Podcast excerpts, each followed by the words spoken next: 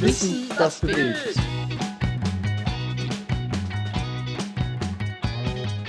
Wir starten einfach mal rein. Ähm, ich würde einfach so anfangen. Helga, erstens vielen herzlichen Dank fürs Zeitnehmen. Gerne. Und zweitens, vielleicht erzählen Sie uns mal kurz, was Sie so tun und warum Sie es tun beruflich und wie Sie dazu gekommen sind. So bitte, bitte. Ich bin in meiner Ausbildung Historiker, habe also an der Uni Graz äh, Geschichte studiert. Äh, das war damals noch diese, gab es diese Möglichkeiten mit den Fächerkombinationen, das gibt es heute gar nicht mehr, also Geschichte und eine freie Fächerkombination mit diversen Schwerpunkten, auch artverwandt, also äh, was Geschichte betrifft.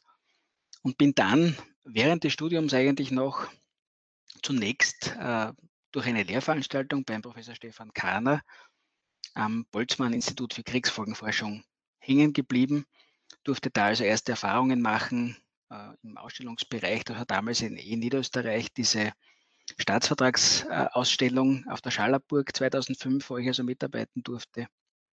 Und ähm, habe dann auch die Möglichkeit bekommen, über ein von der OMV gefördertes Projekt äh, eine, meine Dissertation zu schreiben. Das war die Vorgeschichte der OMV weil die war ja in der Besatzungszeit, äh, war das sozusagen dieser österreichische Erdölkomplex, der durchaus äh, bedeutend war. Wissen Sie vielleicht als Niederösterreicher, äh, die drittgrößte Erdölproduktion in Europa damals bei Kriegsende, äh, war natürlich ähm, sehr stark im Fokus auch Kalter Krieg. Nicht? Da ging es auch um mhm. den Kampf der Ressourcen im Fokus der sowjetischen Besatzer. Das hat sich also auf das Wiener Becken im Wesentlichen konzentriert.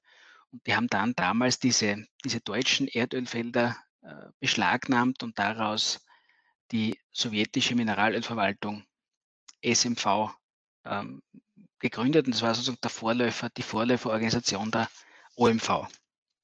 Jetzt sehe ich gerade, dass Sie verschwunden sind, Herr Besendehner. Sind Sie noch da? Gut. Ähm, wir sind stehen geblieben bei der OMV.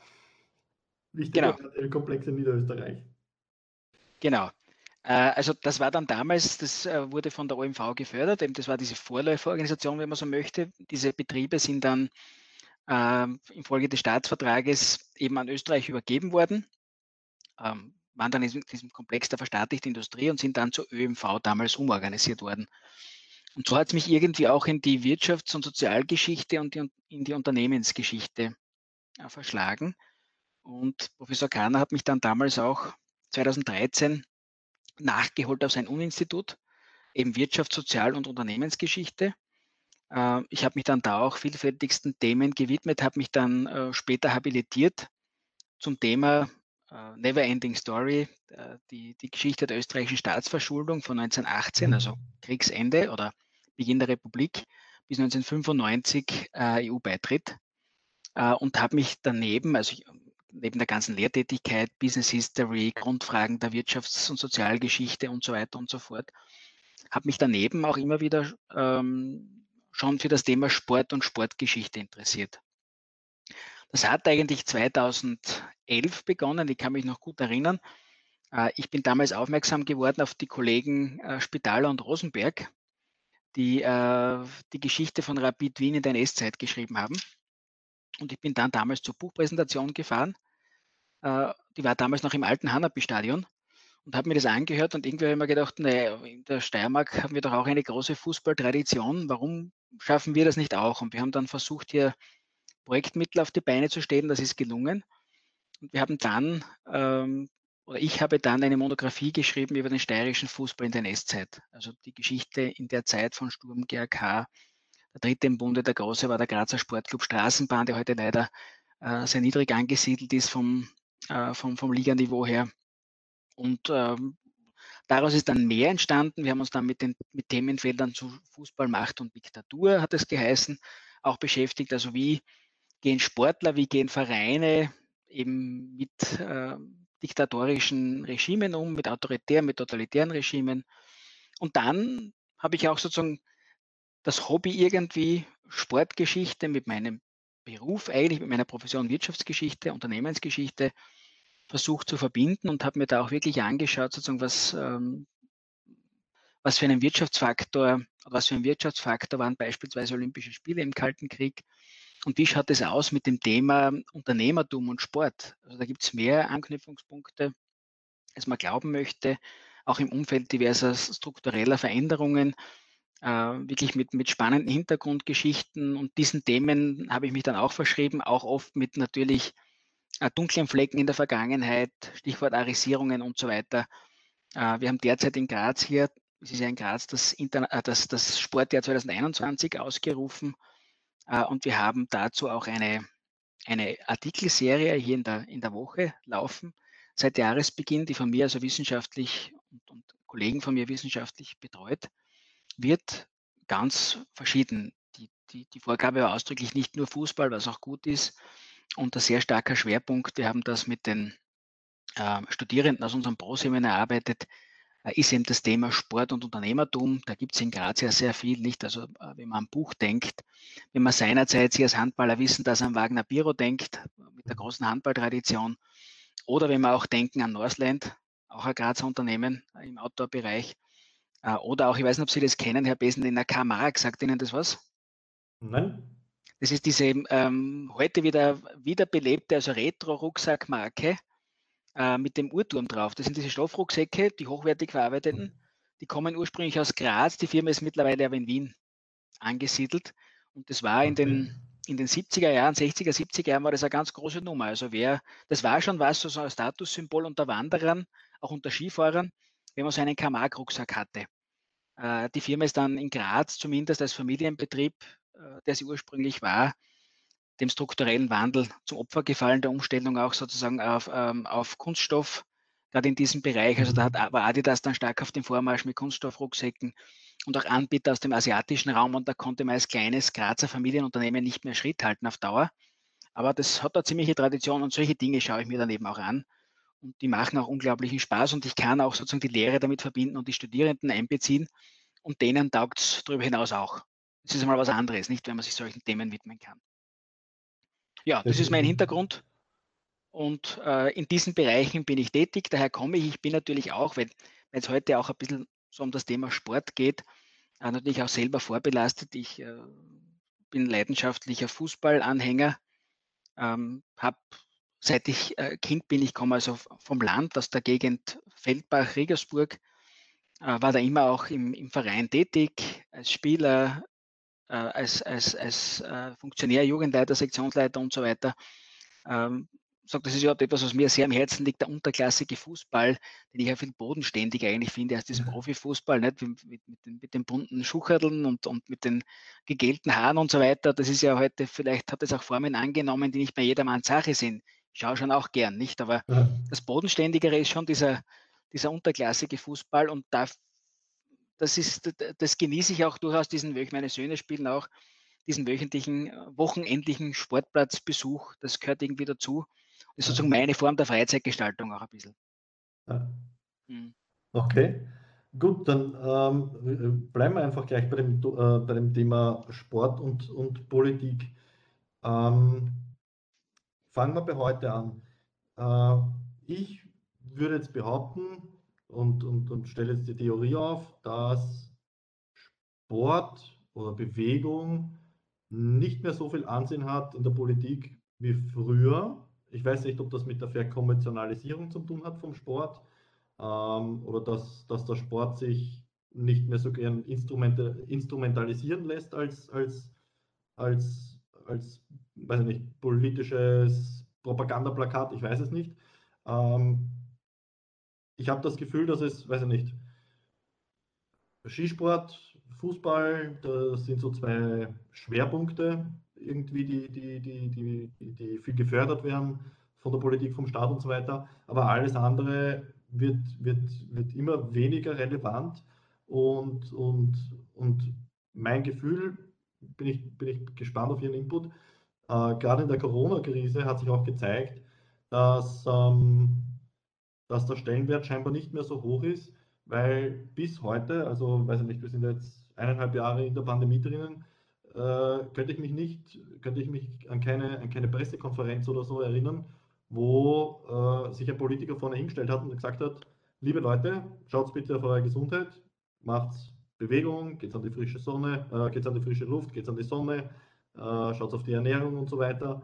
Und, und auch jetzt das Thema ähm, mit, mit den Vereinen, ähm, dass viele Vereine jetzt natürlich Probleme hatten. Ja, es gibt gewisse Fördertöpfe und so weiter. Ähm, aber von der Politik höre ich nicht viel im Sinne von wegen, hey Leute, im Rahmen der Covid-Maßnahmen, schaut, dass du die, zu den Vereinen kommst, schaut euch, dass euch bewegt und so weiter. Was, was, was ist Ihr Eindruck von der derzeitigen Situation, Politik in, in Kombination mit Sport? Ganz, ganz wenn ich vor, vorab einmal knapp, ganz im Gegenteil, nicht? Die Vereine, die Sportstätten hat man sogar zugesperrt lange Zeit. Also vielleicht dann auch eine gegenteilige Wirkung äh, irgendwo erzeugt.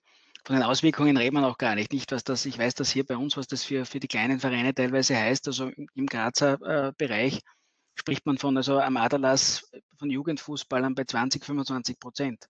Nicht in der Zeit. Okay. Äh, und das wird schon Auswirkungen noch haben. Äh, wir haben auch äh, eh schon seit längerer Zeit, das kann auch nicht anders sein durch die Bevölkerungsentwicklung, ein äh, durchaus ein, das Vereinsterben ist übertrieben, aber es verschwinden nun einmal Vereine wieder von der Landkarte, werden fusioniert. Äh, und wenn fusioniert wird, ist meistens das der Tod für einen der beiden Vereine, das wissen wir. Und Corona hat es sicher auch, auch, auch, auch in gewisser Weise verstärkt. Jetzt vielleicht nicht in dem Sinn, dass es gleich ein Vereinssterben gab, aber dass eben die Spieler fehlen, auch, also auch im Kampfmannschaftsbereich hat man das Phänomen, dass die dann draufgekommen sind, Funktionärsbereich nicht. Es war durchaus ja auch bequem. Äh, man konnte zu Hause sein, musste am Wochenende nicht oder vielleicht auch sogar rund um die Uhr irgendwie für den Verein tätig sein. Die Form der Bequemlichkeit hat man auch dann sozusagen durchaus zu schätzen gelernt. Und deshalb hat man da jetzt in diesen Bereichen, glaube ich, schon ein Problem, das aber vielleicht erst in ein paar Jahren dann wirklich durchschlagen mhm. wird und sichtbar werden wird. Aber vielleicht kennen Sie das auch aus anderen Bereichen. Ich kenne es eben, weil ich da lange Zeit auch involviert war, aktiv und dann als Funktionär und jetzt auch das durch, wie gesagt, familiär bedingt immer noch sehe, dass es da Probleme gibt und dass noch größere Probleme da sich auf uns, ähm, auf uns zukommen werden. Aber um, um auf die, sozusagen die historische Dimension nicht außer, außer Betracht äh, äh, zu lassen oder aus dem Blickwinkel zu lassen, ähm, es ist ein Unterschied natürlich, wie man, wie ein Staat an das Thema Sport herangegangen ist. Da gibt es sozusagen auch eine lange Entwicklung, nicht äh, Sport- und Konsumgesellschaft. Also wir, wir sprechen ja dann so im letzten Drittel des 19. Jahrhunderts, wo es dann durchaus auch äh, in den USA, auch in, in Großbritannien schon erste Profiligen gibt. Großbritannien im Fußball, das schwappt dann erst in den 20er Jahren aufs Festland Europa herüber, äh, sprechen wir eben von einer Embryonalphase äh, der Konsumgesellschaft, nicht? Und das merkt man dann auch in dem Bereich Sport. Es springen dann natürlich auch durch die zunehmende Attraktivität äh, des Sports, das wird ja zum Massen, zum Massenspektakel, ja.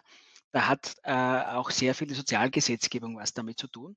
Äh, nach dem Ersten Weltkrieg passiert natürlich sehr viel, nicht? Also Arbeitszeitreduzierung. Es wird auch sozusagen, weil Sport war vorher etwas, was eher sozusagen der bürgerlichen Klasse äh, vorbehalten war, also dem, dem Bürgertum.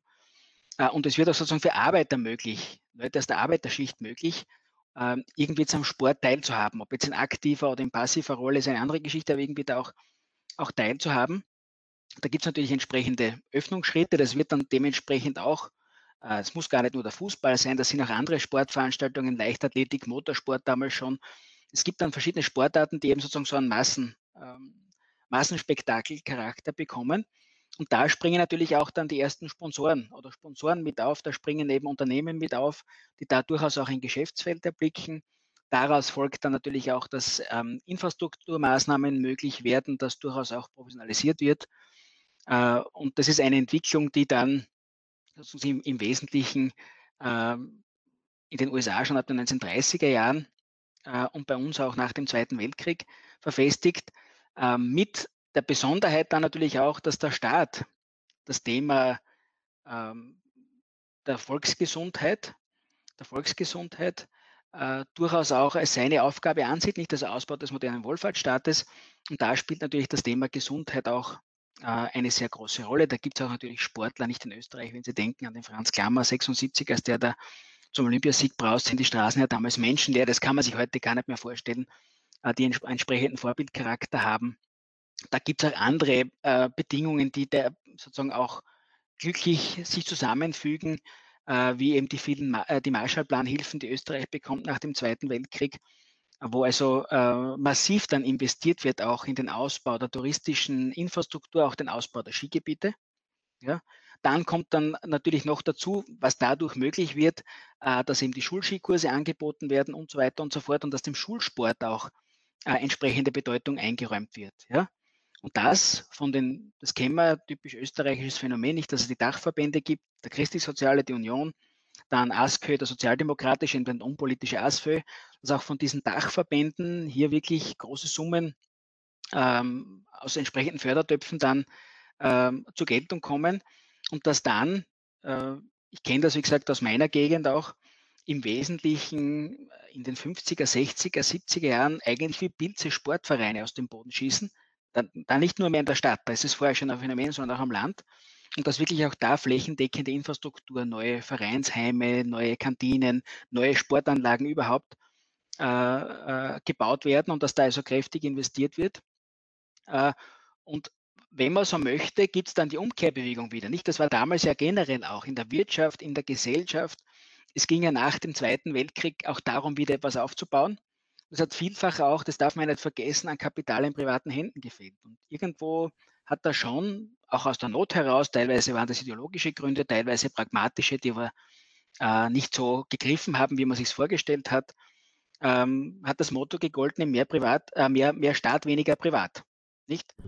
Und mit, der, mit den ganzen Krisen, die wir ja kennen, nicht der verstaatlichten Industrie seit den 70er, spätestens seit den 80er Jahren, hat sich das Ganze natürlich auch wieder gewandelt. Dann hat es geheißen, mehr Privat, weniger Staat. Und das war durchaus auch ein mentaler Wandel, äh, der auch auf die Gesellschaft durchgeschlagen hat. Und ich glaube, das Ergebnis ähm, sieht man heute schon auch, wenn es um das Thema Sport geht oder wie geht, äh, ähm, wie geht man mit Sport um oder welcher Stellenwert hat Sport in der Politik. Ähm, wenn ich denke, irgendwo so die, diese Geschichten, die es dazwischendurch gegeben hat, Sie werden sich erinnern von der täglichen Turnstunde, irgendwie sind das Lippenbekenntnisse geblieben, nicht? Also ähm, es war früher, das hat sich ja auch geändert, es gibt ja viel mehr Freizeitmöglichkeiten, die den Jugendlichen heute geboten werden. Das ist ja eine schier unerschöpfliche Bandbreite der Möglichkeiten, die ich habe in unserer wirklich ähm, fast schon überbordenden Wohlstandsgesellschaft. Äh, viele enden halt einfach am Computer, nicht? Das ist gar nicht mehr die Freiwillige Feuerwehr oder der Tennisclub oder was anderes oder vielleicht geht man reiten. Äh, früher hat es halt außer dem Fußballverein gar nicht äh, viel gegeben. Aber, aber meistens ist es dann leider nicht irgendwie so der, der, Fernseher im eigenen Zimmer und der Computer im eigenen Zimmer und man endet halt dann dort. Äh, das, sind, das sind natürlich schon ähm, äh, Probleme, die ich sehe und diese ähm, Lippenbekenntnisse, also ähm, tägliche Turnstunde, das ist dann auch irgendwie versandet. Ich habe mal eine Diplomarbeit bei mir gehabt, da hat jemand geschrieben, sozusagen auch über die Leistungsfähigkeit. Es hat früher gegeben, ich weiß gar nicht, ob es das noch gibt, diese Schulsportwettbewerbe, nicht mit Schlagballwerfen mhm. und Weitsprung und Sie werden das auch noch kennen und 60 Meter Lauf. Und der hat das ausgewertet, der Student von mir, und ist, ist zum Schluss gekommen, dass die Leistungen da massiv in den letzten Jahrzehnten nachgelassen haben was mich auch nicht wundert. Also das hat ja. auch mit dem Thema Ernährung und so weiter, Wohlstandsgesellschaft, Zuckerkonsum und so weiter auch sehr viel zu tun. Aber das ist schon ein Problem und die Politik agiert da halt damit Lippenbekenntnissen. Ich erinnere mich auch, ähm, muss fast ein bisschen aufpassen, aber eigentlich fast lächerliche Angebot nicht des, äh, des Sportministers, als er gesagt hat, ähm, das Problem war auch sozusagen, dass den, den, ist eh schon thematisiert worden, dass den Vereinen, die ja eine eine wesentliche Stütze unserer Gesellschaft sind, nach denen die Gesellschaft in weiten Teilen, gerade am Land auch noch, strukturiert ist. Ob das jetzt ein Musikverein, ob das eine Feuerwehr, ob das ein Sportverein ist. Aber irgendwie hat er gemeint, ja, der Staat würde dann halt ein Drittel, glaube ich, oder so, weiß nicht, wie es war, korrigieren Sie mich, äh, zum Mitgliedsbeitrag zuschießen. Nicht? Also wenn ich jetzt denke, ich glaube, bei uns im Sportverein sind es 15 oder 20 Euro im Jahr. Also irgendwo, von welchen Summen reden wir da nicht? Also was, welches Zuckerl soll das sein für jemanden? Ich glaube nicht, dass dann wegen fünf oder, oder sieben Euro sich jemand dazu entschließt, äh, sich in einem Verein dann doch, doch zu engagieren. Nicht? Ja. Also äh, lächerlich. Aber wenn das dann der Stellenwert ist, äh, muss man sich eh Kopf, am Kopf greifen. Ähm, dazu kommt ja noch, also ich sehe das, ich weiß nicht, wie Sie das sehen, äh, diese massive Polarisierung in der Gesellschaft, die wir derzeit haben. Äh, äh, wir haben auch Leute, die äh, angesichts steigender Preise, Inflation und so weiter äh, möglicherweise wirtschaftliche Probleme haben, Leute, die vielleicht den Job verloren haben, die existenzielle Probleme haben. Und das erzeugt natürlich Unzufriedenheit. Nicht über, generell diese, diese permanente Krisenrhetorik, nicht seit, in der wir uns befinden, eh schon seit längerer Zeit, nicht nur durch Corona, auch andere Dinge, die da vielleicht äh, auf die Psyche nicht unbedingt förderlich wirken. Und der Sport war immer, und das war ja auch der Grund übrigens ein Grund, warum auch äh, äh, Regime oder, oder, schon die alten Römer nicht ganz im, im, Stile also Brot und Spiele, nicht irgendwie das Volk bei Laune halten, ein Ventil bieten, wenn es soziale Unzufriedenheit gibt, warum der Sport immer so einen hohen Stellenwert hatte. Ja? Also umso unverständlich ist es eigentlich jetzt in der Situation, dass man sozusagen die, die Fahne des Sports nicht versucht höher zu halten. Das ist meine Einschätzung. Also ähm, auch im Zweiten Weltkrieg, solange es gegangen ist, wurde, bis es dann in Graz, da weiß ich es, Wien, ähm, wahrscheinlich ähnlich, äh, bis man aufgrund der massiven Bombardements, also diesen, den Sportbetrieb, weil das zu gefährlich geworden ist, nicht für Publikum und die Sportler, nicht mehr aufrechterhalten konnte. 1944 hat man das natürlich auch aus anderen Beweggründen heraus. Nicht das Regime wollte als Ablenkung natürlich vom tristen Alltag schaffen. Ablenkung auch äh, davon, dass also der Krieg, äh, jeder, der genau hingeschaut hat, hat das damals schon gesehen, nicht der Krieg äh, verloren ist und was da sozusagen auf die deutsche, großdeutsche Bevölkerung damals zukommt, also da um äh, Ablenkung äh, zu schaffen. Aus den Gründen hat man es gemacht, aber solange das ging, hat man sozusagen diesen Sportbetrieb auch aufrechterhalten. Nicht?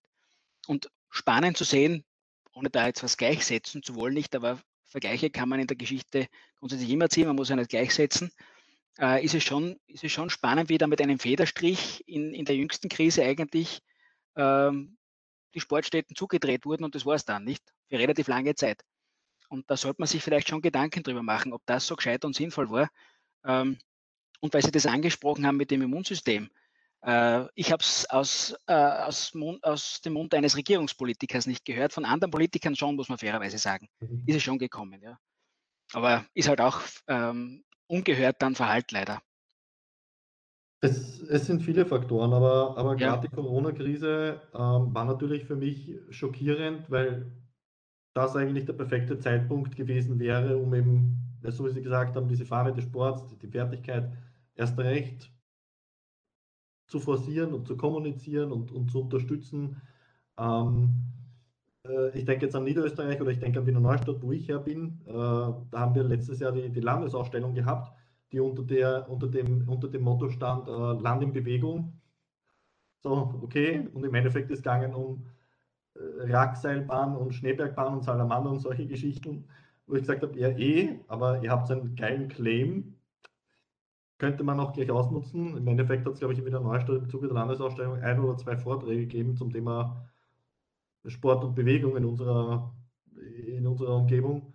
Ähm, ich habe ich hab voriges Jahr auch tatsächlich, wir haben über versucht, über, über, über Wissen, das bewegt, über unsere Social Media Kanäle, halt so ein bisschen Statements zu setzen, von wegen Politik und, und bitte äh, quasi appelliert das ans Volk, ähm, bis ich dann mal gedacht habe, scheiß drauf, ähm, und, und habe quasi ans, ans Ministerium eine E-Mail geschrieben. Also habe halt quasi versucht, dem, dem Anschober, äh, Nehammer und Kurz eine E-Mail zu schicken, äh, mit eben meinen Gedanken, Bedenken und so weiter.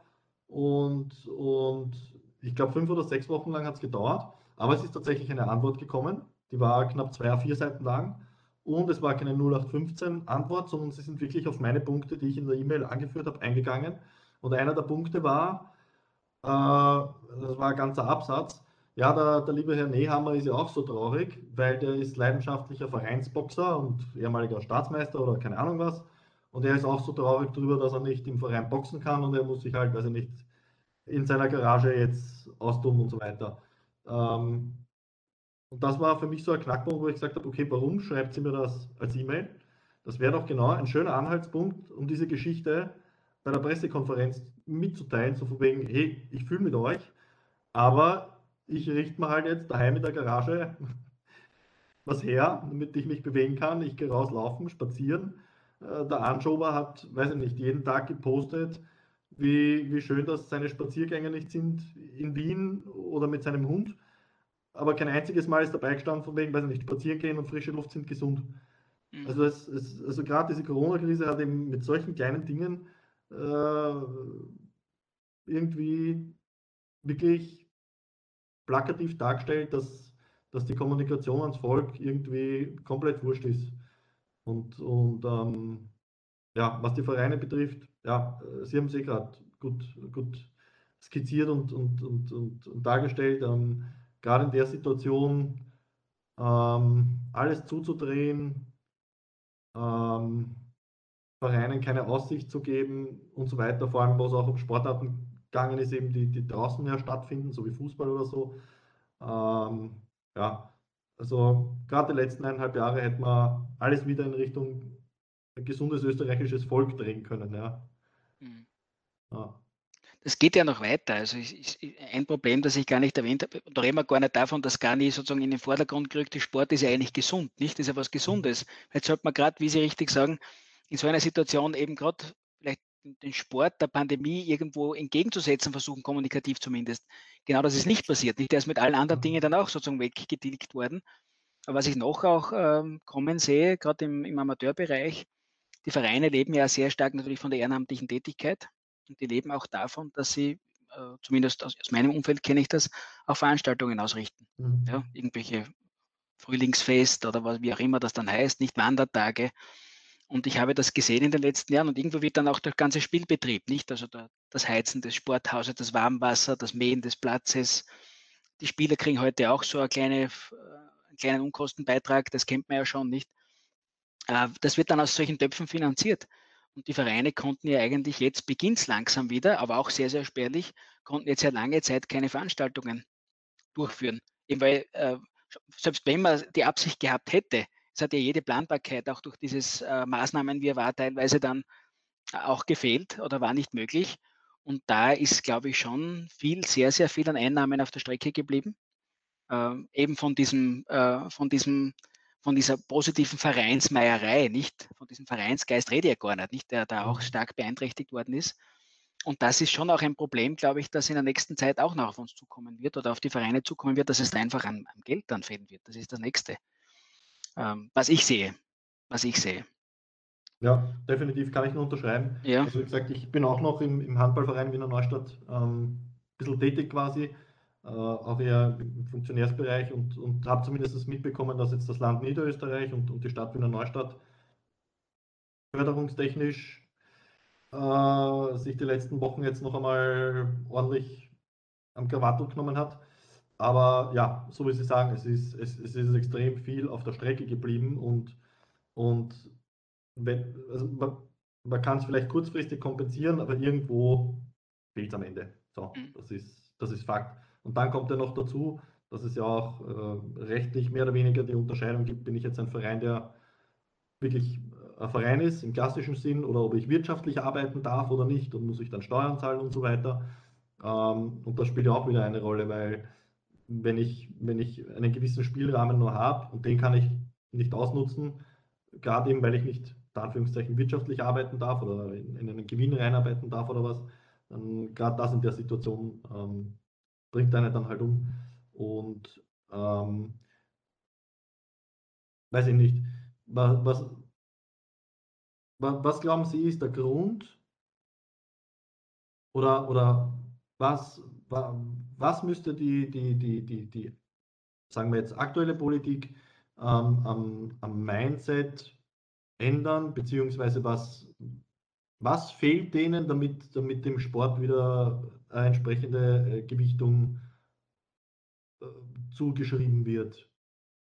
Auch vielleicht in, in, den, in den entsprechenden, weiß ich nicht, äh, Regierungsplänen und Agenten oder in, in, in den verschiedenen Parteiprogrammen mhm. ähm, dass da das nicht einmal vorkommt. Was, was, was, was fehlt da? Was, woran liegt ähm, es? Es fehlt an diesen, diesen Zugang der Notwendigkeit. Nicht, also dass natürlich in einem, in einem modernen Wohlfahrtsstaat es auch unabdingbar ist, um sozusagen auch das finanzieren zu können, ähm, dass die Bevölkerung, so weit man das irgendwo natürlich kontrollieren kann, das kann auch Ausmaße annehmen, nicht, ähm, die vielleicht in keinem Verhältnis mehr stehen, oder die in keinem Verhältnis mehr stehen, wie man es vielleicht auch in jüngerer Vergangenheit gesehen hat. Und eine Möglichkeit schon irgendwo da eine Handhabe zu haben für Regierungen wäre sozusagen, wie Sie ja gesagt haben, eine entsprechende Förderung des Sports.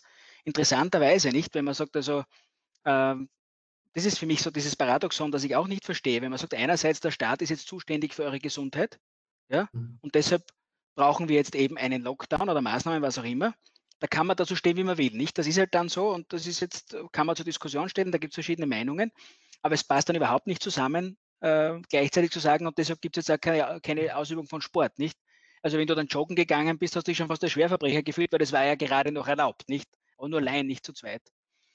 aber oder glaube zu zweit mit entsprechendem Abstand und das wurde dann vielleicht auch kontrolliert. Also äh, absurd eigentlich. Also diese Dinge stimmen ja dann hinten und, hinten und vorne auch nicht zusammen. Also ich, ich, ich, ich tue mir da schwer, ehrlich gesagt, schwer, auch mich hineinzuversetzen, was, was wird da eigentlich gedacht oder gibt es da eine Strategie? Ähm, das weiß ich eben auch nicht, weil, weil, weil das, was der Wirtschaft, äh, das, was der, der Politik eben auch immer so, so wichtig ist, ist die Wirtschaft. Und Fakt ist, und ich bin jetzt seit meinem sechsten Lebensjahr, also puh, seit 28 Jahren quasi irgendwie mit, mit Vereinstätigkeiten in, in Verbindung. Und äh, eins hat sich definitiv nicht geändert, dass auf der Tribüne oder unter den Eltern oder wie auch immer in dem, im Zusammenkommen immer in irgendeiner Art und Weise auch Geschäft gemacht wird, blöd gesagt. Weil man trifft sich und der eine kennt den anderen und da heißt es, ah, ich arbeite in der Firma und ich mache das und das, ah, ich mache das und das die Leute kommen das Reden zusammen und es, und es entsteht definitiv ein, ein, ein, ein indirekter Wirtschaftsfaktor aus dem Sport heraus für, ja, für Unternehmen, für Firmen, Richtig. Arbeitsplätze, was auch immer. Und das ist eigentlich der, der, der Grund oder, der, oder einer der Hauptbeweggründe der Politik. Es geht um Wirtschaft, es geht um Geld. Ähm, der, der, der, Staat muss gut dastehen, weniger Schulden und so weiter. Weiß ich nicht. Also absurd. Hm. Ja, und, und gerade, also gesagt, nach dem, was ich beschrieben habe, nach dem Zweiten Weltkrieg, nicht? Wohlfahrtsstaat, ja. Äh, war das schon nachvollziehbar, warum das hat eines logisch ins andere hineingegriffen. Das war nachvollziehbar, ja. Da sind auch die entsprechenden Geldmittel da gewesen. Äh, das geht heute halt in eine, in eine Richtung, wo man sich fragen muss, nicht? Und ob es da überhaupt, schön, dass der Herr Nehammer offensichtlich boxt, aber wenn ich dann höre, also es gab ja auch so diese Ungleichbehandlung äh, von Sport zu Sport, nicht? Also die ähm, vom Indoor-Sport rede ich gar nicht, weil die waren überhaupt die, das waren überhaupt die ärmsten Hunde. Aber dann, dass man teilweise vorher schon Tennis spielen durfte, aber nicht Fußball spielen durfte, beides im Freien. Wenn dann so Wortmeldungen gekommen sind, ja, aber jeder Spieler auf jeder Seite darf nur seine eigenen Tennisbälle berühren, wie das gehen soll. Das haben sie damals, also unglaublich eigentlich, was da kommt. Da sieht man schon so diese, diese Praxisferne, die offensichtlich da ist, ist vielleicht auch eine Erklärung, wo man denkt, na bitte, hast du schon jemals Tennis gespielt? Das kann ja gar nicht wahr sein. Wie kommt man dann auf, soll man die Bälle markieren oder wie soll das gehen? Nicht? Das ist, ist also völlig absurd. Und dann natürlich auch noch, was sicher, da ist viel mehr Geld im Spiel. Äh, die Ungleichbehandlung in der Hinsicht, dass also der Profifußball eigentlich bis auf ein paar, äh, bis auf ein paar Wochen eigentlich uneingeschränkt, also ohne Fans natürlich, uneingeschränkt äh, gespielt werden konnte. Ja, und wenn man sagt, naja, die müssen ja Abstand halten und werden eh getestet, aber relativ schnell, ich weiß nicht, ob Ihnen das aufgefallen ist, sind die alle sich beim Torjubel wieder um den Hals gefallen, als ob nie was gewesen wäre. Ist dann auch irgendwie schwer, den Menschen sozusagen zu erklären, warum dürfen die jetzt spielen und wir dürfen aber nicht. nicht? Bei allen, und da wurden Hygienekonzepte ausgearbeitet, haben Vereine sich wirklich sehr bemüht äh, und hat es eben Initiativen, Unterschriftenaktionen und so weiter gegeben und trotzdem ging es nicht. Also ich glaube, das ist auch auf sehr viel Unverständnis gestoßen außer für die Couch Potatoes, die nur froh waren, vielleicht die Sport sozusagen passiv konsumieren, Champions League schauen und froh waren, dass wenigstens das gegangen ist. Weiß ich ja. nicht, nicht, aber, aber also dieses, dieses, diese Ungleichbehandlung, die hat, ist auch noch, auch noch nicht wirklich thematisiert worden, finde ich. Das kommt viel zu kurz. Definitiv. Ja. Und, und, wie gesagt, die Maßnahmen, also das Absurdeste, was ich eben erlebt habe in, in den letzten eineinhalb Jahren, war beim Handball. Ähm, Sie wissen, wie es beim Handball zugeht. Körperkontakt geht es brutal zu. Ähm, die Spielerinnen durften sich nicht begrüßen, haben sich dann 60 Minuten auf Goschen gehauen, wo Körperflüssigkeiten von Schweiß, Spucke, Blut, weiß ich nicht. Es ist so, beim Handball, da geht es zu. Und, und nach dem Match haben wir sich nicht einmal verabschieden dürfen. Ja, aber gut, es hat wirklich faszinierende Ausmaße äh, angenommen, die, die ganzen Maßnahmen, Thematiken und die Ungleichberechtigungen. Das hat, ja, in Spanien wurde mit Maske Handball gespielt, habe ich auch gesehen. Haben Sie das gesehen? Nein. ich glaube, es war sogar die höchste Liga. Die, also, das ist ja unmöglich. Wenn wir, also ich kann mir nicht vorstellen, Fußball mit Maske, die Maske ist ja ständig verrutscht. Man hat das gesehen, es waren so arme Hunde, die haben wirklich leid getan. Also Unfall, die haben wirklich, also ein, ein, ein Profispiel, ich habe das gesehen, ist dann mit Maske. Haben alle, die Spieler alle Maske aufgehabt, haben gespielt. Ich meine, mich wundert es ja, dass nicht, dass nicht vielleicht nicht dann, aber dass da nicht welche kollabiert sind, man hat es zumindest nicht gesehen, nicht? Ja, also kann, kann auf jeden Fall nicht leibend sein. Aber ja, ja. abgesehen von den Maßnahmen, äh, eben auch die Ungleichberechtigungen. Gut. Ähm, wir sind uns einig, dass, dass man die Chance Corona, blöd gesagt, in der Hinsicht definitiv verpasst hat. Ähm, ich mache jetzt äh, kurz einen, einen, einen, Gedankensprung, weil, es jetzt öfters gefallen ist, der Fußball. Ähm, Gerade der Fußball, also da sind ja Geldsummen in, in Bewegung und man liest von irgendwelchen Spielern um 200 Millionen und der Verein macht, weiß ich nicht, Milliarden Umsatz, kann sich aber den Spieler wieder nicht leisten und und und. Ähm, ich, ich bin kein großer Fußballfan, muss ich dazu sagen. Äh, ich frage mich seit, keine Ahnung, wie vielen Jahren schon, äh, wann platzt die, die Blase Fußball von dem Profibereich ganz oben? Gute Frage. Gute Frage. Ähm, ich bin kein, ich kenn, bin kein Prophet, aber es hat natürlich Ausmaße angenommen, ähm, die auch, glaube ich, für viele, ähm, für viele nicht mehr nachvollziehbar sind. Wenn man sich auch, wie gesagt, das hat ja ein Profitum äh, schon recht früh gegeben, nicht? Also in England äh, schon im 19. Jahrhundert. Ähm, wenn, man, wenn man sich anschaut, ähm, welche Dimensionen das relativ schnell auch äh, in Festlandeuropa erreicht hat, nämlich in den 20er Jahren schon immer Profitum und dann auch sozusagen mit entsprechenden direkten, indirekten Sponsoren, mit, ähm, mit Spielern als Werbeträger, schon als Werbestars, dann darf man sich eigentlich nicht wundern, nicht? wenn man so äh, logisch die, die Linie heraufzieht, dass jedes Jahr vielleicht der Äußerl dazukommt, mhm. dass wir heute dort stehen, wo wir stehen. Ähm, wir haben in Österreich, ähm, wenn wir sozusagen beim heimischen Fußball auch bleiben, vielleicht nicht diese, äh, diese Dimensionen erreicht, was Transfersummen betrifft. Und dazu haben einfach auch die, äh, die, die, die Spieler nicht. Aber ich glaube, wir haben da schon eine recht gar nicht so rumreiche Rolle gespielt. Äh, wenn man sich anschaut, wie gesagt, Österreich war die erste Profiliga in den 20er Jahren und dann auch nach dem, ähm, nach dem Zweiten Weltkrieg die erste europäische Liga, wo beispielsweise Trikotsponsoring eingeführt worden ist. Also es ist ein berühmtes Beispiel. Ich glaube, das war Eintracht Braunschweig in Deutschland, die dann auch relativ früh schon waren mit diesen Jägermeister-Trikots. Das war, das war verböhntest. Also die mussten das auch wieder zurücknehmen. Das war in Deutschland überhaupt, also dass man da so mit Sponsoring auch auftritt.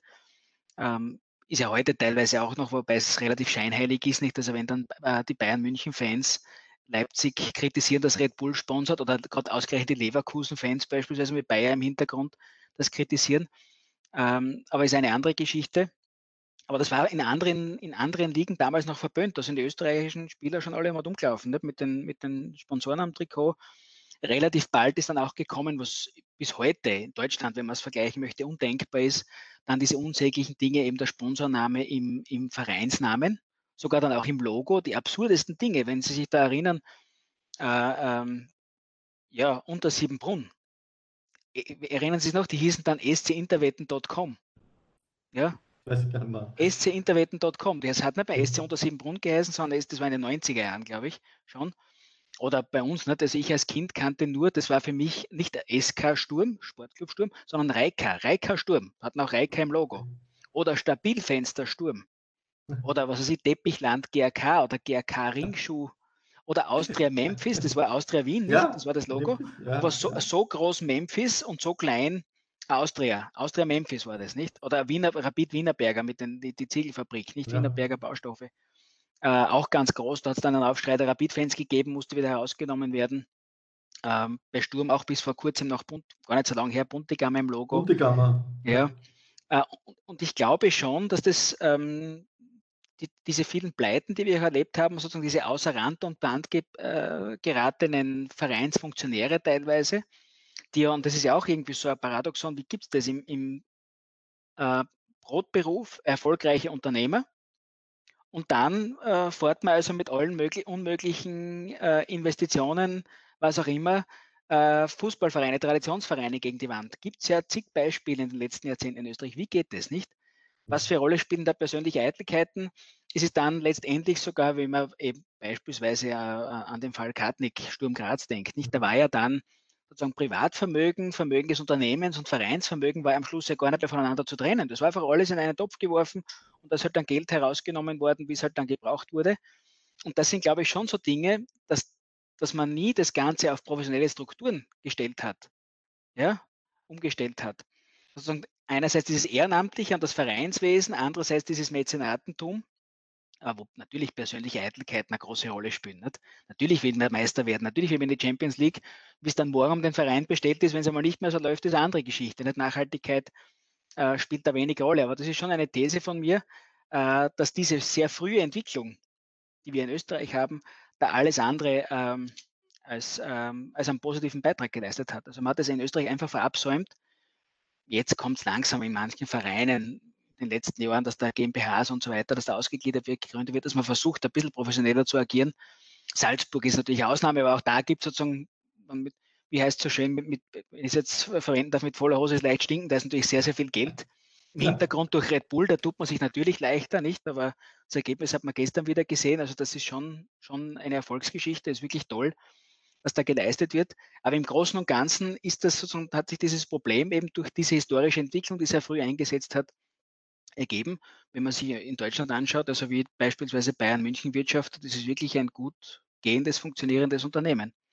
Äh, und das hat sicher auch damit zu tun, dass man viel länger sich diesen Kommerzialisierungstendenzen vielleicht auch an dieser Vermischung, ja, die ich angesprochen habe, äh, verwehrt hat. Also es gibt es in Deutschland auch noch nicht lange. Wir haben es natürlich mittlerweile auch, dass beispielsweise die Stadien eben einen Sponsornamen haben, Allianz Arena und so weiter. Nicht früher ist das halt Olympiastadion oder Fritz-Walter Stadion oder wie auch immer, äh, Weserstadion. Heute haben die alle eben die, äh, die Sponsoren drinnen.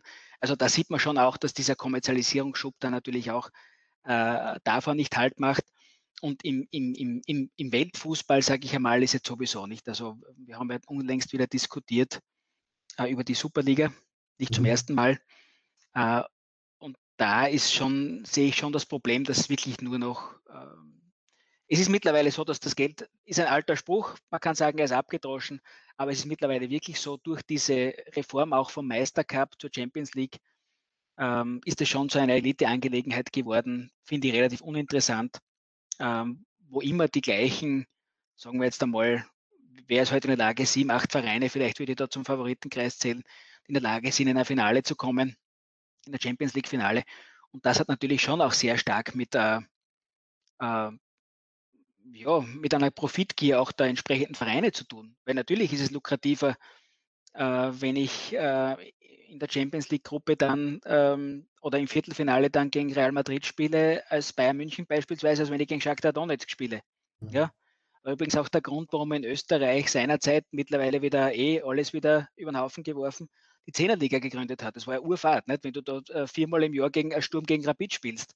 Aber natürlich, wenn du zwei Heimspiele gegen Rapid hast, hast du mehr Einnahmen, als wenn du ein Heimspiel gegen Rapid und eines dann gegen Schwarz-Weiß Bregenz oder wen auch immer hast. Nicht? Das sind immer diese, wirtschaftliche Überlegungen im Hintergrund, die dann aber schon auf Kosten äh, ja, einer, einer gewissen Abwechslung gehen und die dann letztlich auch dazu führen, dass vielleicht dann sozusagen dieser ähm, Profit bis hin zum Marktwert einzelner Spieler, dass das Ganze dann immer mehr in die Höhe getrieben wird, nicht?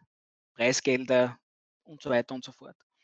Äh, und das Problem sehe ich schon, nicht? Also im, im, im, im, gerade im europäischen Fußball, in diesen Elite-Ligen, ähm, weil wir Ende November bei uns den in Graz, kann ich ein bisschen Werbung machen, den Helmut Duckerdam, ich weiß nicht, ob Sie den kennen, wenn er der was sagt.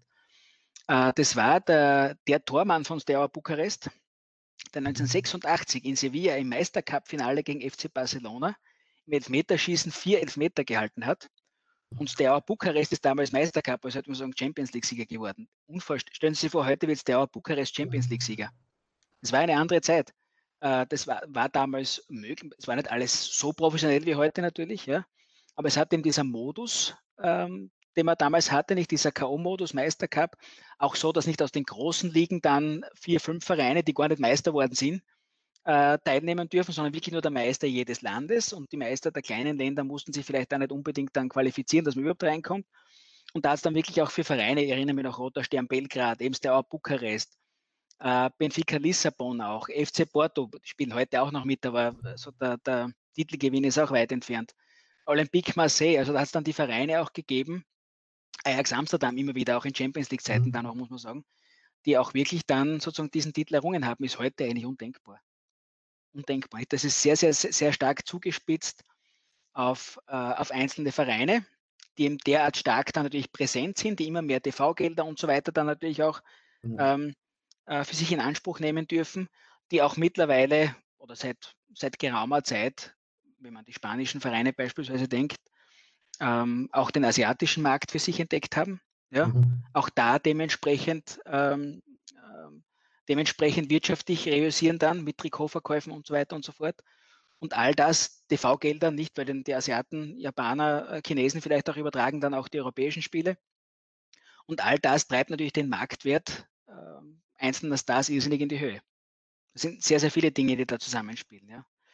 Äh, und das ist natürlich, das ist natürlich, ähm, abgesehen davon, dass es irgendwann langweilig wird oder längst schon langweilig ist, weil wie gesagt, es sind immer die gleichen, ähm, ist es natürlich schon, glaube ich, ein Problem, weil die Frage ist berechtigt, man kann sie nicht beantworten, wann wird diese Blase platzen. Äh, aber schauen Sie sich beispielsweise an, das kann auch nur eine, eine Zwischenepisode sein, aber es kann auch etwas Nachhaltiges sein, das war, wie beispielsweise der FC Barcelona heute dasteht. Mhm. Nicht? Also da, wenn man sich hört, wenn man sich anhört, was für ein Schuldenberg da vorhanden ist, dass man von Messi ja verlangt hat, nicht, dass er eigentlich gratis spielt, damit er irgendwie gehalten werden kann, weil sicher wird da auch Corona eine Auswirkung gehabt haben, nehme ich an, wenn man dann natürlich monatelang ohne Fans spielen muss, tut das schon weh. Aber man weiß ja gerade diese Nationalheiligtümer dann, auf der einen Seite das katalanische, dann überhaupt das, äh, wenn man so möchte, das zentralspanische Real Madrid, dass die ja seit Jahrzehnten, wenn man, man weiß ja, wie hoch der Schuldenberg ist, mhm. über den Verhältnissen leben und das halt nur niemand wagt, die irgendwie in Konkurs zu schicken, weil da gibt es Mord und Totschlag wahrscheinlich. Ne? Ja, mhm. schon ein Unterschied und eigentlich eine Wettbewerbsverzerrung auch. Äh, wenn man natürlich, wie immer man dazu steht, ich bin jetzt nicht unbedingt der Bayern München-Fan, aber die wirtschaften wirklich seriös und umgekehrt dann anschaut, nicht wie ähm, beispielsweise wie der Schuldenstand eben bei, bei besagten Vereinen ausschaut, ist es schon irgendwie ein verzerrendes Element auch. Ja. Auch ein Problem. Definitiv. Und ähm, so wie Sie gesagt haben, also das mit den Vereinen und mit der Langeweile äh, ist ja auch dann ein Grund, warum gerade dann erst recht äh, man sich auf die Spieler stürzt und, und die Spieler dann als Werbeträger nimmt und genau.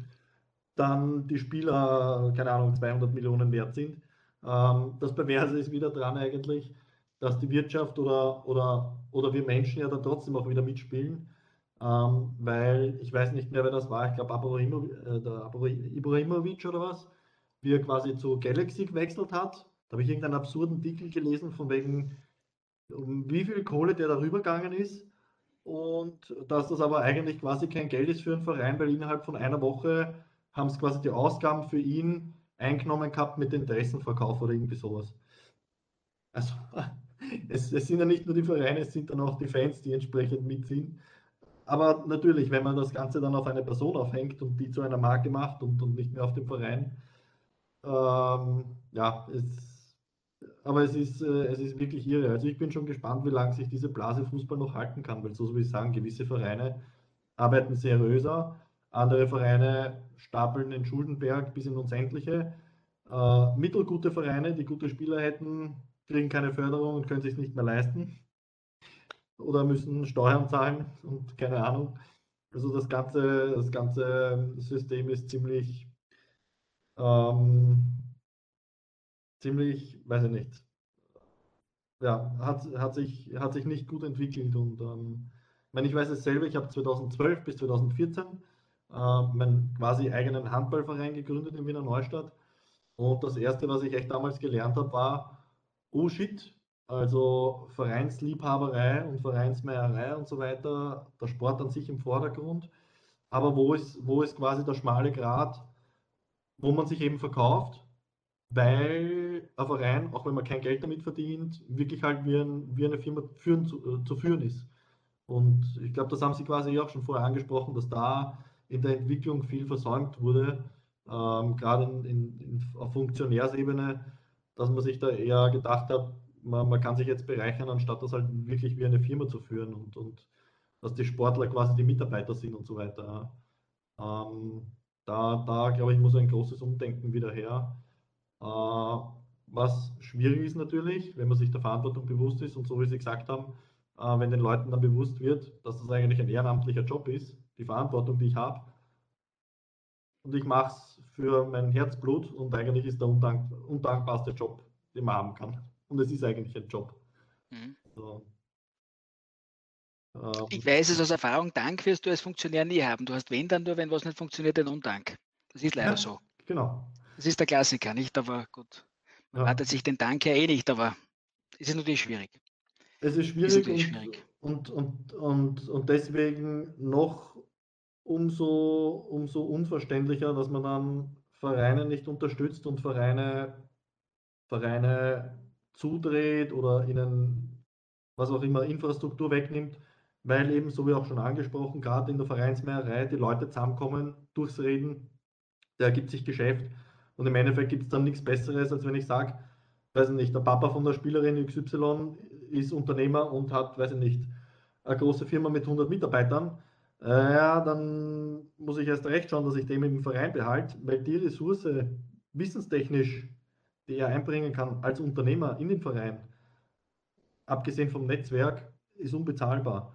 Und da ist irgendwie, weiß ich nicht, heute, heute Sport oft, also ich habe es in den Handballvereinen oder in, in meiner ganzen Handballvereinsgeschichte auch schon mitbekommen, äh, es hat sich immer mehr entwickelt. Sport ist einfach für viele Eltern zum Beispiel nur noch, äh, weiß ich nicht, äh, das war so von wegen, ich bringe mein Kind zum Sport und ich habe mal meine Ruhe.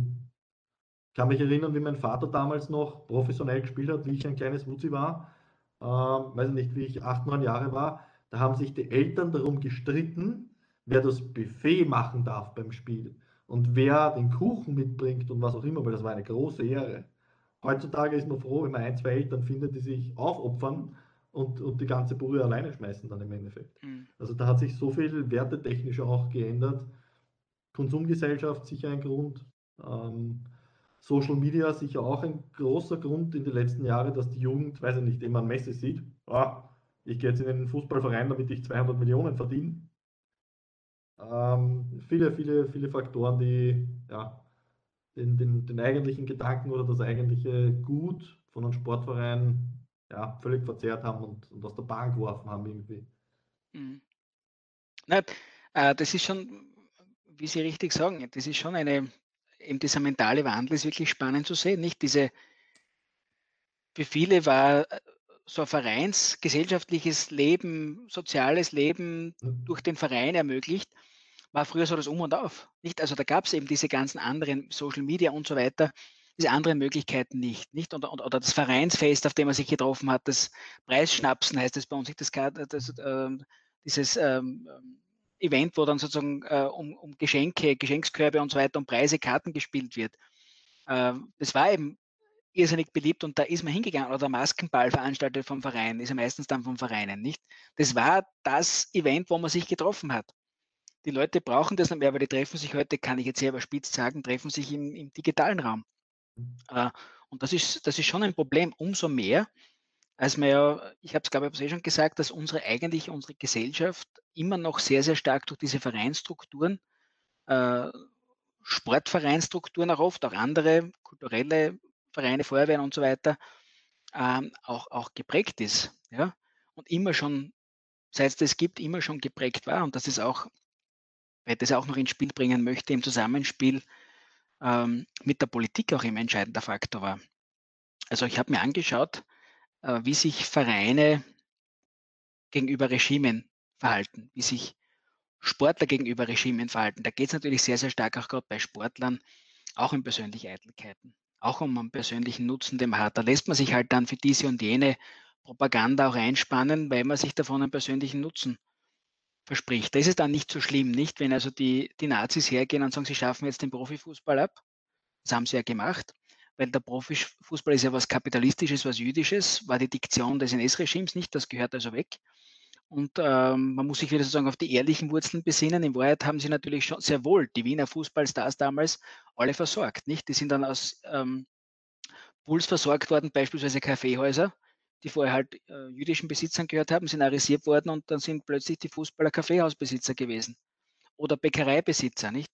So hat man sich beholfen. Also die äh, Sportler, und das muss gar nicht jetzt eine, eine, Diktatur sein, das kann auch ein demokratisches Regime sein, mit dem man sich durchaus ähm, verbündet in dem Sinn, ja, wo man es auch zulässt, dass die Herrschenden sich in Glanz des Sportlers mitsonnen und beide profitieren dann irgendwie davon, ja. Das ist da gibt es genügend Beispiele dafür, nicht? wo es dann plötzlich ähm, die, die, die, deutsche Bundeskanzlerin natürlich, nicht? die ist wahrscheinlich für Fußball gar nicht interessiert, aber wenn dann ein wichtiges Spiel ist, sitzt sie auf der Tribüne. Kann ich mich erinnern, ich weiß gar nicht, wo das war, wenn es nicht die EM in Russland damals war, ähm, oder WM war es, nicht Russland, wenn mich nicht alles täuscht. ähm, wo dann die, die Deutschen haben gegen die Niederländer gespielt und die Frau Merkel ist mit so, mit so einer orangen Weste auf der Tribüne gesessen. Es war ein bisschen unglücklich, nicht gegen die Holländer gerade. Aber so, solche äh, Fettnäpfchen passieren natürlich auch, aber das ist dann schon spannend, nicht wer dann plötzlich immer alles auf der Ehrentribüne sitzt. Das gab es ja immer schon. Und umgekehrt auch sozusagen, wie, wie versuchen Vereine sich dann zu arrangieren. Natürlich geht es dann auch immer sehr, sehr stark um die eigene Existenz, irgendwie auch ein Stückchen vom Kuchen zu erwischen, nicht? Wenn man dann sieht, okay, da gibt es ein Förderprogramm, da wird investiert in diese und jene Richtung. Äh, es ist beispielsweise dann schon versucht worden, auch aus Gründen, die ich schon skizziert habe, dem, also fassen wir es mit dem Motto Brot und Spiele zusammen, gerade von den, von den Nationalsozialisten, dann auch in Österreich ab 38, den, den Fußballsport war er bis zu einem gewissen Grad schon, aber sozusagen auch ähm, zu einem Massenspektakel noch weiter auszubauen. Ja? Und da ist dann schon auch massiv investiert worden. Es sind viele Vereine dann so in Betriebssportgemeinschaften aufgegangen, wo dann äh, Unternehmen auch sozusagen fürs Auskommen gesorgt haben, für Infrastruktur und so weiter. Und umgekehrt hat es dann wirklich eine Infrastrukturoffensive gegeben, wo halt dann äh, Spielfeld erneuert wurde, wo es dann eine Bewässerung gegeben hat für Spielfeld, wo dann eben die Tribüne ausgebaut oder erneuert worden ist oder das Vereinsheim oder, der, ähm, äh, oder, oder die Sanitäranlagen dann modernisiert worden sind. Äh, die Möglichkeiten hat man damals schon auch gesehen und wollte irgendwie teilhaben, nicht? Und wenn das notwendig war, hat man sich auch den Herrschenden, und wenn es in dem Fall die Nazis waren, auch entsprechend angedient. Das hat man gemacht. Ja? Durchaus mit, einem, mit einer gehörigen Portion Opportunismus. Das war so. Ähm, Beispiel, äh, es ist im November 1938 äh, per Gesetz der Sportplatzbesuch für Juden verboten worden. Äh, und es gibt einen Grazer Verein, ähm, der hat schon drei Wochen vor dieser offiziellen Verordnung ein Sportplatzverbot für Juden auf seiner Sportstätte lassen, in einem vorauseilenden Gehorsam einfach, nicht? Also man wollte da, aber auch das kennt man, die Dinge wiederholen sich ja auch immer wieder, nicht? Also da will man sozusagen auch ähm, einerseits vielleicht ein guter Bürger sein, sich in vorauseilenden Gehorsam was umsetzen, andererseits natürlich auch irgendwie erhofft man sich ja was, nicht? Man erhofft sich auch irgendwie äh, eine Gegenleistung.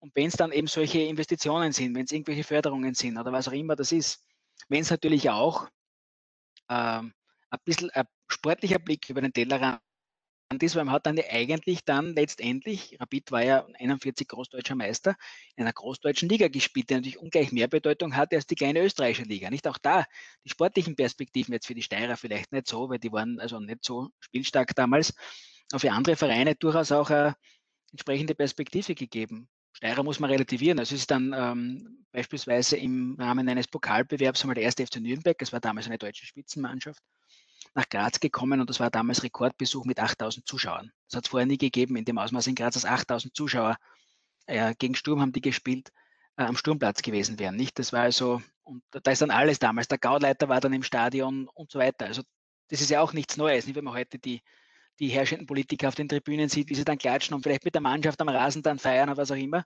Das hat es ja auch immer schon gegeben, unabhängig davon, ob das ein demokratisches oder ein autoritäres oder totalitäres Regime. Es sind einfach gewisse Mechanismen, sich auch sozusagen irgendwie im Licht des sportlichen Erfolgs zu sonnen und irgendwie, irgendwas wird schon abfallen, nicht ähm, was Positives auf mein Image oder auf, auf, auf, auf mein Ansehen als Politiker. Umgekehrt aber, und das ist auch spannend, weil Sie gesagt haben, oder ich habe es auch schon gesagt, Sie auch das Wort Vereinsmeierei. Ja, es hat durchaus äh, einen gewissen Resistenzfaktor. Also wenn es dann wirklich so in diese äh, wirklich ans Eingemachte geht, sozusagen in den Bereich gesellschaftliche Gleichschaltung, ja, dann darf man nicht unterschätzen, ähm, was das Vereins, Verein, gerade das Vereinswesen für Rückzugsmöglichkeiten bietet. Ja. Das war den Nazis damals ein massiver Dorn im Auge. Diese ganze Vereinsmeierei, das wollte man unterbinden. Und man hat es also als, als zutiefst der Volksgemeinschaft, diesem, diesem Ideal, das die Nazis hatten, nicht diesem Ideal der Volksgemeinschaft, als zuwiderlaufend angesehen.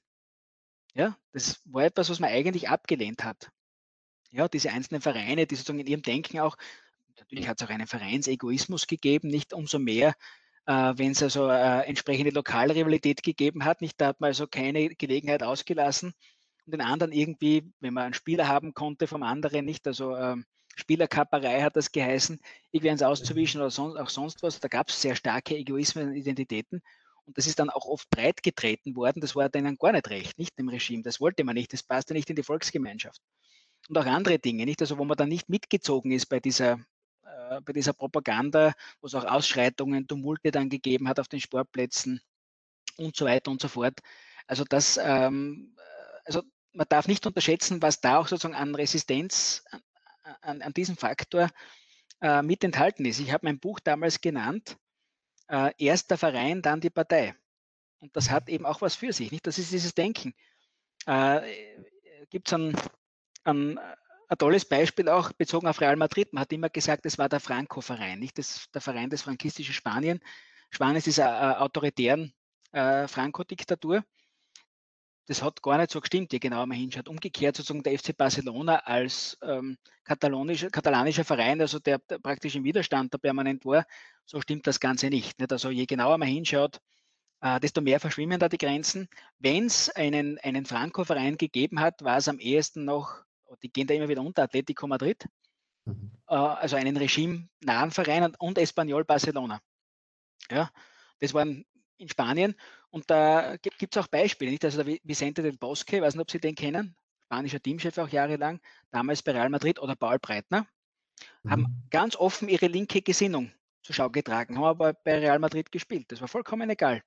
Solange die gut Fußball gespielt haben, hat das keine Rolle gespielt, nicht? Und da sind, verschwimmen die Grenzen sozusagen auch wieder. Ja? Es hat auch dann ähm, im Zweiten Weltkrieg, als es immer schwieriger geworden ist für die Vereine, für die heimischen Vereine, irgendwie noch, die, man muss sich vorstellen, die Leute sind dann eingezogen worden, nicht? In die Wehrmacht. Also die, die, es waren keine Leute, keine Männer in dem, in dem Alter, im, äh, sozusagen im, im, im, fußballtauglichen Alter fast mehr da. Die waren alle an der Front.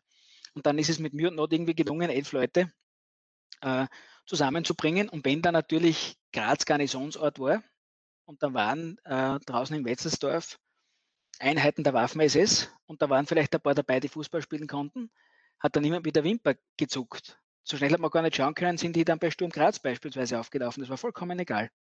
Ja? Hauptsache, die konnten Fußball spielen. Ob die Belgier, Holländer waren das, ob die aus der Waffen-SS waren oder nicht, das hat überhaupt keine Rolle gespielt. Nicht? Also, wobei man nicht sagen kann, dass das was Unpolitisches war, überhaupt nicht. Das Funktionärswesen auch, gerade die Funktionäre haben da entscheidende Rolle gespielt, die Spieler gar nicht so. Die wollten einfach Fußball spielen, ja. Ähm, und haben dann eine gewisse Vereinnahmung auch zugelassen, haben wir eh schon besprochen. Äh, das war eine Sportpolitik. Sportpolitik. Ähm, durchaus mit einer Portion Opportunismus, auch mit einer Portion Resistenz und so typisch, das kennen Sie sicher, dieser typische Tunnelblick des Vereinsfunktionärs.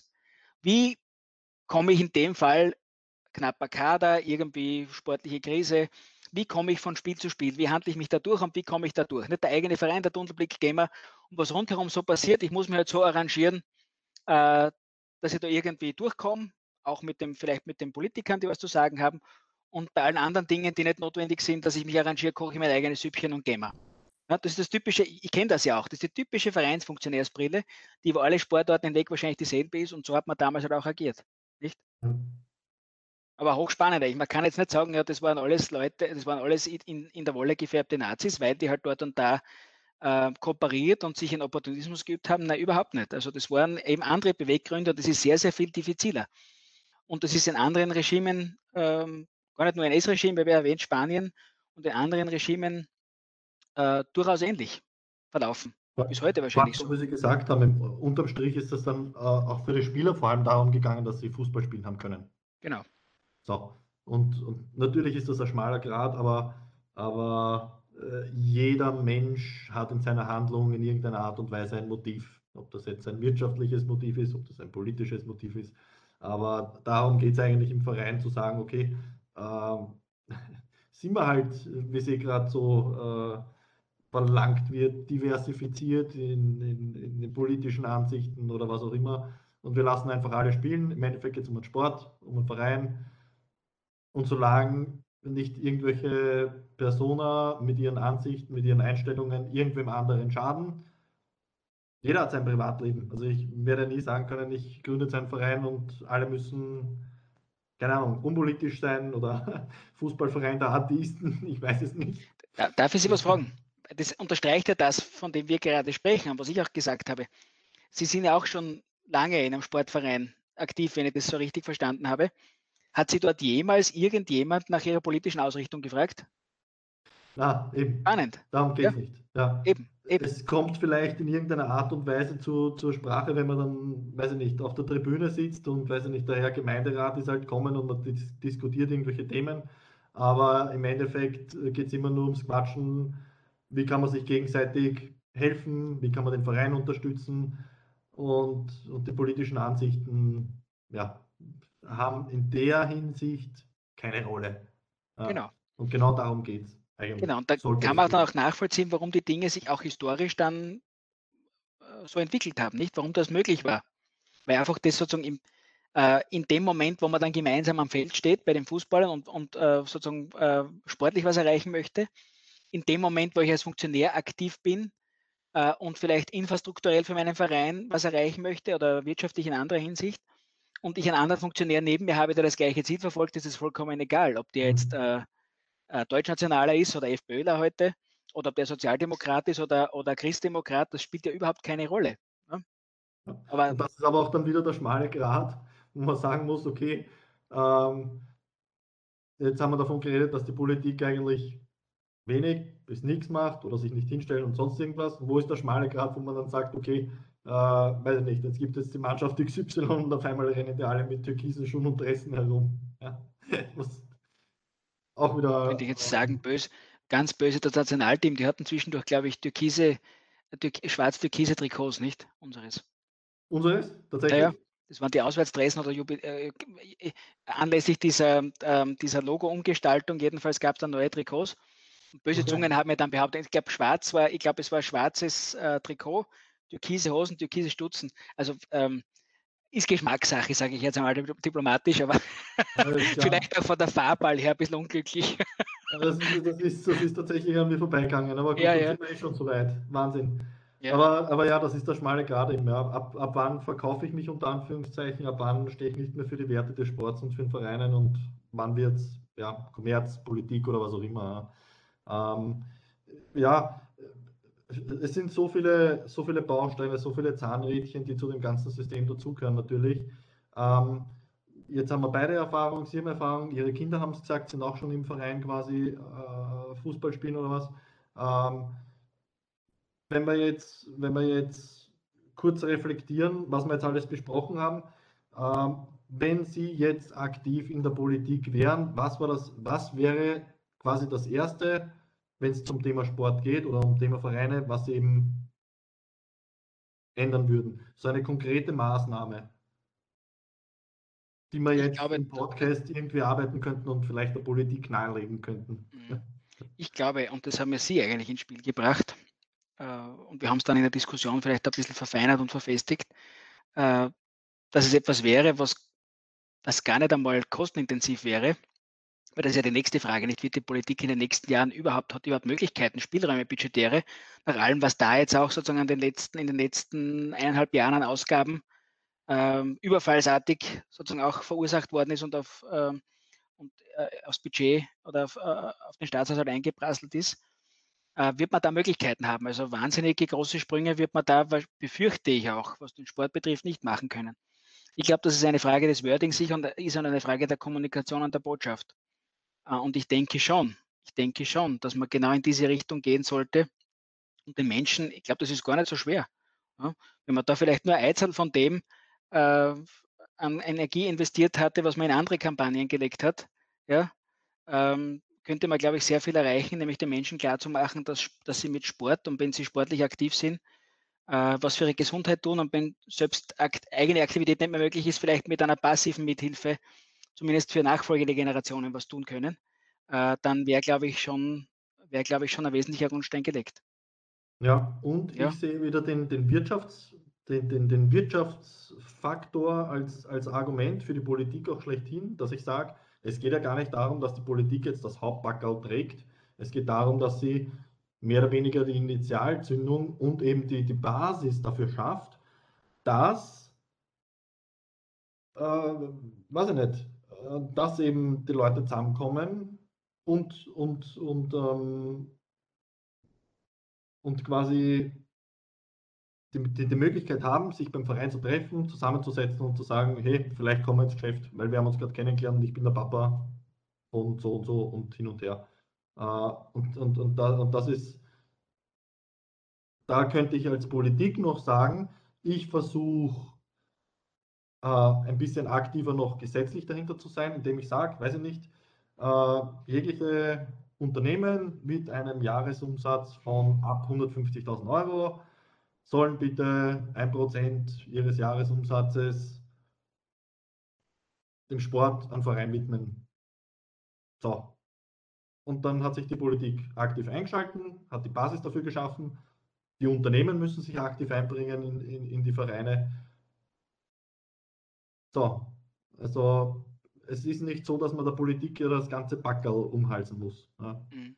Und ich glaube, ist das nicht, ähm, ich glaube in Ungarn, glaube ich, ist es sogar so, dass die, die, die Unternehmen, also es gibt mehrere Länder, Staaten, ich glaube Ungarn zum Beispiel, die im Mund sind, die haben das, glaube ich, auch, dass Unternehmen irgendwie einen gewissen Prozentsatz in Vereine oder so einbringen müssen.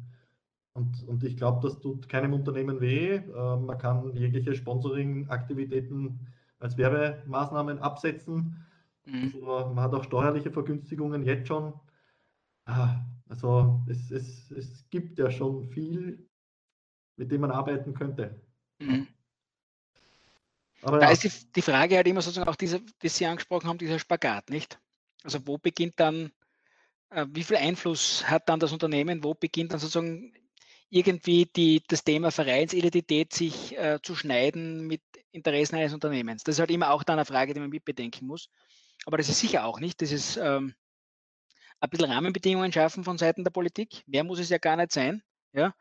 Ähm, da in der Art und Weise durchaus auch ähm, äh, ja, äh, bestimmend einzugreifen, wie es nach dem Zweiten Weltkrieg war, nicht? Mit all diesen Möglichkeiten, die man da, äh, die man da geschaffen hat ähm, und mit den ganzen Fonds, die es gab ähm, und an ganzen öffentlichen Fördermitteln. So muss es gar nicht sein, so kann es wahrscheinlich auch nicht mehr sein. Die Möglichkeiten werden wir in der nächsten Zeit nicht haben, nicht?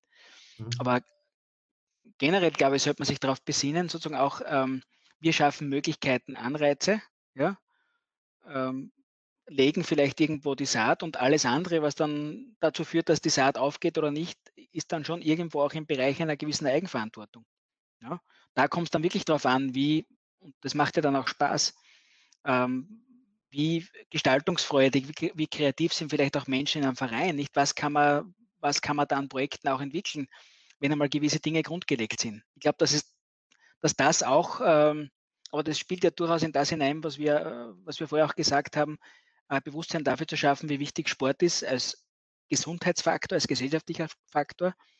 Äh, und eines führt dann ja zum anderen, nicht? Weil das ist, genau. glaube ich, dieses Prinzip Eigenverantwortung ist etwas, was da wunderbar auch hineinpasst.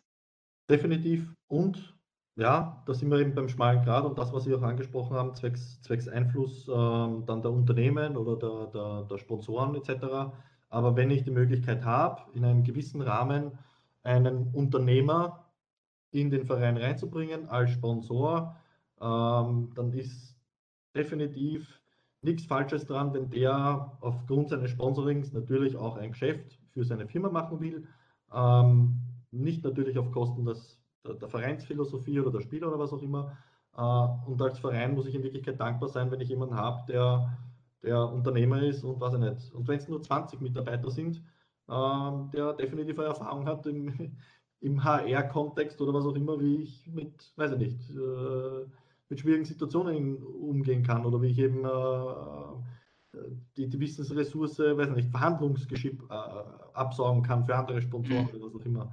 Ähm, aber natürlich, es ist immer ein schmaler Grad, es ist immer eine Gratwanderung, aber ja, äh, ja, ich glaube, wir sind uns da eh einig. Es, es gibt gewisse Dinge, die, die eigentlich relativ simpel wären, die einfach wären, die, die als Basis auch eigentlich schon da wären. Und, und ja, man muss einfach diese, dieses Mindset, die, die, die Wertigkeit von Sport einfach wieder an die Leute bringen. Und, und ja, wie gesagt, gerade diese, dieser Absatz über Nehammer mit den Boxen, wo ich mir gedacht habe, ja, eh schön, dass mir jetzt die E-Mail schreibt, aber warum steht der Nehammer nicht da vorne und erzählt das den Leuten und motiviert die Leute, dass, keine Ahnung, daheim was tun sollen. Ja? Äh, ja, ich bin halt gespannt, so wie Sie auch schon gesagt haben, was, was, was uns bevorsteht, ist eben ähm, gerade Corona auch, was für Auswirkungen wird es jetzt längerfristig geben in den nächsten zwei, drei Jahren. Nicht nur in den Vereinen, noch generell wirtschaftlich. Ähm, Schulden, Darlehen, Kredite etc. Irgendwann werden sie fällig und der Staat holt sich das Geld, was er herborgt oder hergibt, irgendwo wieder zurück. Und, und ah, weiß ich nicht. Ich will eben auch nicht den Teufel an die Wand malen, aber ich glaube, da wird es noch ordentlich, äh, ja, ordentlich rascheln. Ähm, die Frage ist, ja, ob man, ob man, ob man irgendwie die Möglichkeit hat, die dort oben ähm, in der Regierung irgendwie ein bisschen wach zu rütteln oder das, tun können. Das ist auch etwas, was ich ja vorher gesagt habe, Sport als Ventil, nicht? Also eigentlich ähm, in solchen Krisenzeiten oder vielleicht werden ja die Auswirkungen der Krise nicht, ähm, vielleicht die Menschen wird es erst dann tangieren, wenn es wirklich im, im, im Geldbörsel auch sichtbar wird. Ja? Und wir wissen alle, nicht auf, auf Zeiten massiven Geldausgebens folgen immer auch Zeiten, wo gespart werden muss, gerade im Staatshaushalt. Sie haben sich gesagt, der Staat holt sich das dann schon zurück. So ist das nicht. Auf irgendeine Art und Weise. Steuererhöhungen, was auch immer dann kommen mag. Ähm, Wie es dann mit der Inflation in weiterer Folge ausschaut, wird man auch sehen. Nicht? Das ist auch ein Thema, äh, das ich mit Sorge, äh, mit Sorge sehe. Aber auch da, das wäre schon ein Ansatzpunkt, auch zu sagen, nicht ähm, den Regierungen vielleicht zu vermitteln, dass da gerade auch ähm, vielleicht ein, ein bisschen ins Zentrum rücken von Sport als sinnvoller Freizeitmöglichkeit und Freizeitaktivität, ob jetzt aktiv oder passiv, spielt dann gar keine Rolle. Aber dass das schon auch ein Ventil sein kann, ähm, gerade in Zeiten, äh, wo es Menschen vielleicht oder, äh, einer Gesellschaft sozial, wirtschaftlich nicht so gut geht dass es da umso wichtiger ist, sozusagen auf diesen Faktor durchaus aufmerksam machen und zu setzen. Also da gibt es in der Geschichte zig Beispiele, ich habe ein paar erwähnt, zig Beispiele dafür, wo das von den Herrschenden, ob das jetzt positiv oder negativ sein mag, äh, sehen mag, durchaus auch gezielt als Mittel zur Deeskalation mhm. Ähm, eingesetzt wurde. Zur Systemstabilisierung, wenn man so möchte, nicht? Ja. Und auch, wie gesagt, ein, als geeignetes Ventil sich auch dann durchaus entpuppt hat. Also auch das sehe ich durchaus, die, die Frage ist natürlich, wie man das dann auch äh, entsprechend formuliert, das ist klar, aber durchaus auch als Möglichkeit, wo man ansetzen könnte. Ja, na, also ich glaube, wir sind uns einig. Ähm, wir sind uns wahrscheinlich auch einig, dass es in Österreich sehr schwierig sein wird, da was zu bewegen, nachdem er scheinbar, wie mal wieder einmal mehr bewiesen wurde, äh, scheinbar ein Land der Korruption und der Hypokrisie sind. das ist halt wieder ein anderes Thema ähm, und, stimmt nicht gerade positiv. Ähm, ich meine, ja, es sind viele, viele philosophische Aspekte äh, und, und, und äh, eben auch die Medien, glaube ich, spielen da eine sehr, sehr große Rolle, die auch meiner Meinung nach viel verbockt haben in der Kommunikation oder generell ja, mehr Krisotainment betreiben, als, als positive Sachen hervorzuheben oder ja, lieber darüber schreiben, was für Skandale, weiß ich nicht, der Verein oder der Spieler XY äh, schon wieder betrieben haben am Wochenende in ihrer Freizeit im Privatleben, anstatt einfach zu sagen, weiß ich nicht, was hat der Verein geleistet äh, oder wie leibend das nicht ist, wie viele Jugendliche. Äh, Noch viel schlimmer, nicht was dieser oder jener Spieler gerade Belangloses getwittert hat, da wundere ich mich immer nur. Ja, ja Unglaublich, ja. Also auch bei den Medien ist die Wertigkeit ähm, ja. auf ganz anderen Punkten äh, gelegt als halt auf, auf, auf, auf den wesentlichen Dingen. Und, und das sind einfach zwei Apparate, die Politik und, und die Medien. Ja, ähm, gegen die zwei wird es schwer zum Ankämpfen. Ähm, deswegen mache ich gerne wieder, ähm, oder das ist eine der Philosophien hinter, hinter dem Podcast auch, dieses Langformat, dieses, dieses längere Gespräch, da gibt es einen Kontext. Äh, ich bin so verzweifelt auf der Suche nach einem Politiker, der mit mir, äh, der mit mir einen Podcast aufnimmt, weil ich einfach der Meinung bin, in, in eineinhalb Stunden oder in drei Stunden Gespräch ähm, kann, er, kann er nicht nur sein Parteiprogramm propagandistisch da mit einer Maske vertreten, sondern da geht man in die Tiefe, da gibt es Kontext, da kommt vielleicht das wahre Gesicht zu Vorschein, äh, was meiner Meinung nach wieder zu einem authentischen Auftritt führt, was auch die Wählerschaft wieder vielleicht motivieren würde, wählen zu gehen oder sich ein Bild über Politiker zu machen, äh, wenn es nicht nur in ein 5-Minuten-Interview im Kreuzverhör beim, beim armen Wolf sitzen, sondern eben, wie gesagt, zwei Stunden mal über das Leben auch plaudern. Ja. Ähm, da könnte man dann auch in Richtung Sport, Bewegung, Gesundheit sicher viel mehr rausholen. Ja. Also es sind, sind viele Zahnrädchen, äh, denen man noch arbeiten müssen, können, sollen, hoffentlich. Wir könnten auch ein paar Umfragen bestellen, die unserem Ansehen entsprechen. Das wäre eine Möglichkeit. Ja, aber die sind angeblich so teuer. ich habe die das wussten nicht. Sie können damit mit der Uni Graz reden. So. Ja, genau. Und die, und die überspringen lassen. Ja. Meine Spitze jetzt. Scherz beiseite. Aber wir, wir sind uns einig, wir, wir, es ist schön, schön ähm, zu sehen, dass man Gleichgesinnte quasi findet äh, und, und, und, und damit, damit wieder mehr Hoffnung besteht, äh, was bewegen zu können im wahrsten Sinne des Wortes. Und ich glaube, damit hätten wir auch einen schönen Abschluss gefunden. Wir sind jetzt eh knapp eineinhalb Stunden. Ähm, meine Liste der Fragen ist noch unendlich lang, aber ich glaube, da würden wir definitiv heute nicht mehr rauskommen aus der Geschichte. Ähm, wir haben das Thema Österreich, aktuelle Zeiten, Entwicklung quasi des letzten Jahrhunderts gut besprochen, glaube ich. Die, die Blase Fußball auch, auch, gut, auch gut diskutiert. Ähm, ich würde einfach sagen, wir machen für heute Schluss und ich komme Anfang des nächsten Jahres dann nach Graz und dann drehen wir die Zeit ein bisschen zurück und, und quatschen über die guten alten Gladiatoren, Römer, Griechen oder was auch immer und was die damals vielleicht verdient haben oder so. Das ist ein Plan. Das, das können wir sehr gerne machen und ich bedanke mich. Das war mir eine Freude, dass ich auch äh, bei so einem Gespräch dabei sein durfte. Dankeschön. Sehr gerne. Danke, dass Sie sich die Zeit genommen haben. Ähm, wie gesagt, ich werde einfach Anfang nächsten Jahres nach Graz kommen und dann dann drehen wir, drehen wir das mich. der Geschichte wieder ein bisschen ja. länger zurück. Dankeschön. Danke, Danke Ihnen. Danke.